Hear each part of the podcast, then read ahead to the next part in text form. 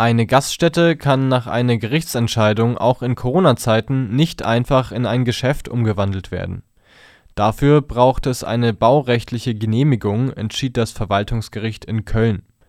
Ein Wirtshaus müsse andere Standards erfüllen als ein Geschäft, heißt es weiter. Ein Restaurantbesitzer aus Bergisch Gladbach musste wegen der Pandemie schließen und wollte daraufhin Waren in seinem Restaurant verkaufen, berichtet die deutsche Presseagentur auf Nachfrage bei der Stadt Köln folgte eine Absage. Daraufhin schickte der Mann einen Eilantrag an das Verwaltungsgericht. Die Entscheidung fiel zugunsten der Stadt aus